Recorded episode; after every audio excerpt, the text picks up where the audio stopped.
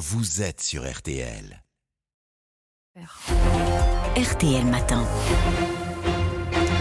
Il est 7h44, excellente journée à vous tous qui écoutez RTL. Amandine Bégaud, vous recevez donc ce matin Pascal Brice, président de la Fédération des acteurs de la solidarité. Fédération Pascal Brice qui regroupe, je le disais, un peu plus de 900 euh, associations et organismes qui accompagnent justement au quotidien les plus démunis. Alors on va bien sûr évoquer avec vous, et c'est pour ça que vous êtes là, euh, ce plan de lutte contre la pauvreté qui sera présenté euh, tout à l'heure par le gouvernement, ce que vous en attendez précisément. Mais d'abord concrètement, qu'est-ce qu'être pauvre aujourd'hui en France? On parle d'un peu plus de 9 millions de personnes. Oui, euh, être pauvre en France, euh, c'est contrairement à ce qu'on croit, c'est d'abord le plus souvent être une femme très souvent une femme, seule avec un enfant. C'est de manière générale euh, avoir un revenu inférieur à 1000 euros par, par mois. Et, toute la difficulté, c'est que vous savez que ça fait 35 ans que la pauvreté ne baisse plus en France. Et là, elle remonte avec évidemment la hausse des prix, la hausse des prix de l'alimentation. Donc c'est une réalité qui frappe un, un, grand nombre de gens, y compris des gens qui travaillent.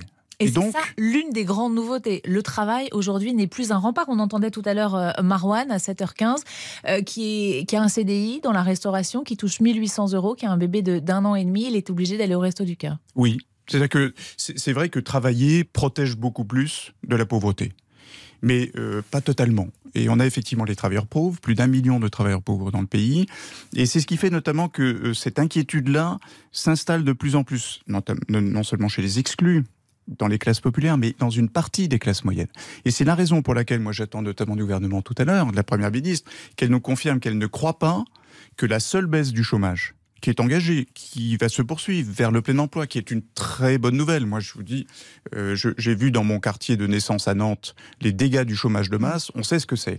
Mais cette baisse du chômage, elle ne suffira pas à elle seule à éradiquer la pauvreté et la précarité. C'est pas parce que le chômage baisse que ça ne euh, suffira pas. La moitié aujourd'hui, alors j'ai découvert ce chiffre, j'étais assez stupéfaite, la moitié des personnes considérées comme pauvres ont un emploi aujourd'hui en France. Et oui, ce qui en dit long sur euh, euh, le malaise au travail.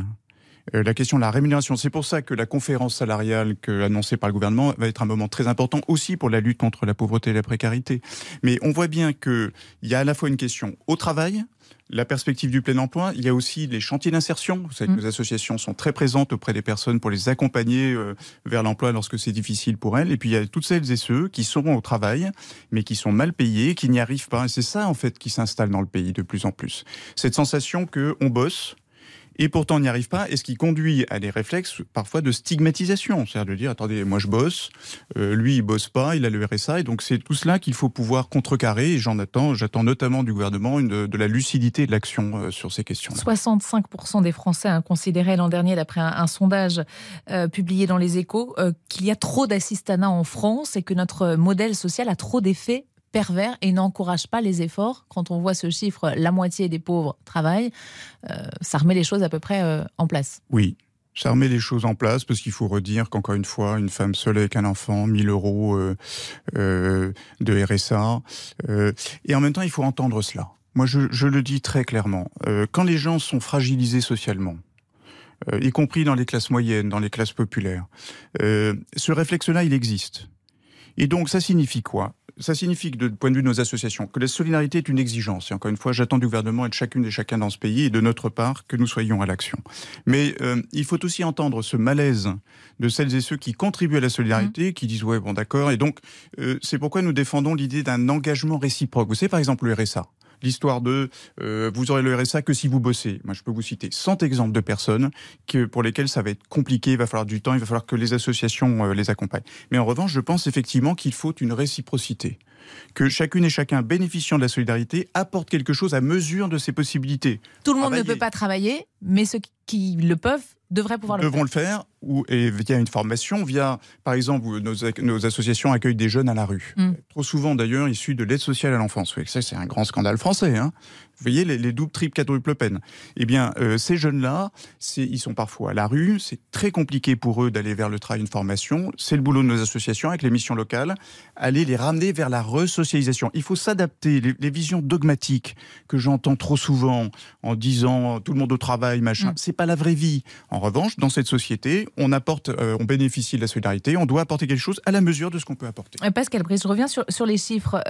14,6% de la population aujourd'hui donc considérée comme pauvre, presque un Français sur six, c'est énorme. C'est toutefois moins que dans les années 70.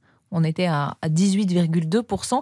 Et si on se compare aux autres pays européens, la France fait finalement plutôt mieux que, que, la moyenne des pays européens. Le taux de pauvreté est plus élevé en Allemagne, en Italie, en Espagne ou encore au Royaume-Uni.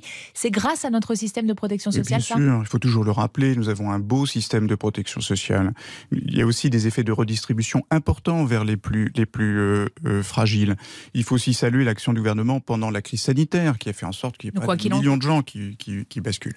Mais il y a quand même une vraie difficulté. Je vous le disais, effectivement, la, pauvreté a baissé par rapport aux années 70, mm. mais ça a baissé jusqu'au milieu des années 80 et depuis ça ne baisse plus. Donc on a quelque chose là qui s'enracine, qui s'installe chez les femmes seules, dans, les dans certaines campagnes, dans certains quartiers, chez des jeunes, chez des, des travailleurs âgés. C'est là et ça s'accentue notamment dans la période d'urgence dans laquelle nous sommes avec la hausse des prix euh, de l'alimentation. Donc c'est un combat qu'il faut mener parce que, pour les raisons que vous disiez tout à l'heure, euh, Madame Bégaud, c'est-à-dire que non seulement c'est une question de dignité pour ces hommes et ces femmes, mais c'est aussi une question de cohésion sociale et démocratique du pays. Parce que sinon, on va vers toujours plus de stigmatisation des pauvres, et on sait ce que ça donne, hein, ce genre de choses. Concrètement, qu'est-ce qu'on fait? S'il y avait une mesure à prendre pour éradiquer la pauvreté dans notre pays? Se donner les moyens dans la durée, c'est ce que je demanderai à la Première ministre cet après-midi de la lutte contre la pauvreté. Ça veut dire quoi ça? Mm. Ça veut dire d'abord qu'on sort de logique à l'urgence. Alors c'est dans l'air du temps l'urgence. Il y a parfois des urgences et il faut y être. Mais euh, la pauvreté et la précarité, ça se ça se combat pas un jour et plus le lendemain. Les travailleurs sociaux et les bénévoles dans ce pays le savent dans nos associations. Quelqu'un que vous sortez de la rue, c'est d'abord un travail pour euh, l'accompagner vers un hébergement, c'est tout un accompagnement social. Donc il faut que le gouvernement arrête de gérer l'urgence, qui d'ailleurs coûte deux fois plus cher aux finances publiques. Mais alors, ce que j'allais vous dire, ça veut dire plus d'argent ou pas? Ça veut dire sans doute plus d'argent, mais de l'argent mieux utilisé. Encore une fois, je prends l'hébergement d'urgence. Mmh. Euh, on continue la ce qu'on appelle la gestion au thermomètre. Il fait très froid et maintenant il fait très chaud. Alors d'un coup, vous avez le gouvernement qui vous dit euh, euh, il faut que vous ouvriez des centres d'hébergement dans l'urgence. Ça coûte 3-4 fois plus cher que pour les finances publiques que d'avoir une gestion dans la durée, à la fois de l'hébergement, du logement social, parce que mmh. ça, je veux insister là-dessus. Vous savez qu'il y a dans ce pays, et c'est plus seulement une question parisienne ou bordelaise. Hein. À Vierzon, j'ai mmh. rencontré une dame qui était dans un centre d'hébergement depuis deux ans et qui attendait un logement, social. Donc relance du logement social, euh, moyen pour l'insertion par l'activité économique, les chantiers d'insertion pour. Mais j'ai l'impression, excusez-moi, qu'on entend ça depuis des années.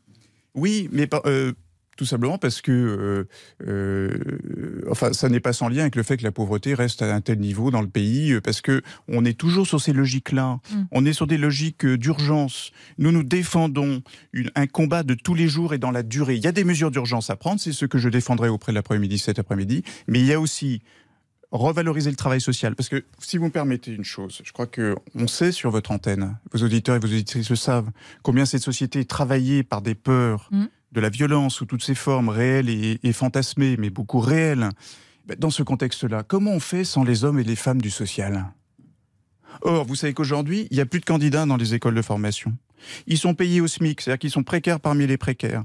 Euh, ils ne sont pas reconnus. Et donc, comment on va affronter ces peurs-là, ces angoisses-là, euh, cette pauvreté, cette précarité qui s'étend jusqu'à une partie de la classe moyenne sans les travailleurs sociaux. Donc j'attends aussi du gouvernement qu'il prenne des mesures en la matière. Au-delà d'une question économique, on l'entend euh, très bien ce matin, c'est une question euh, de société. Merci beaucoup. Cela fait 35 ans que la pauvreté ne baisse pas en France, vient de nous dire notamment Pascal Brice. Vous restez avec nous, Monsieur Brice.